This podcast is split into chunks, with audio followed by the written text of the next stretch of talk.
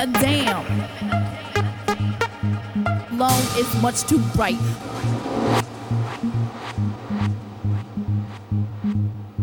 To see it, tell me then why is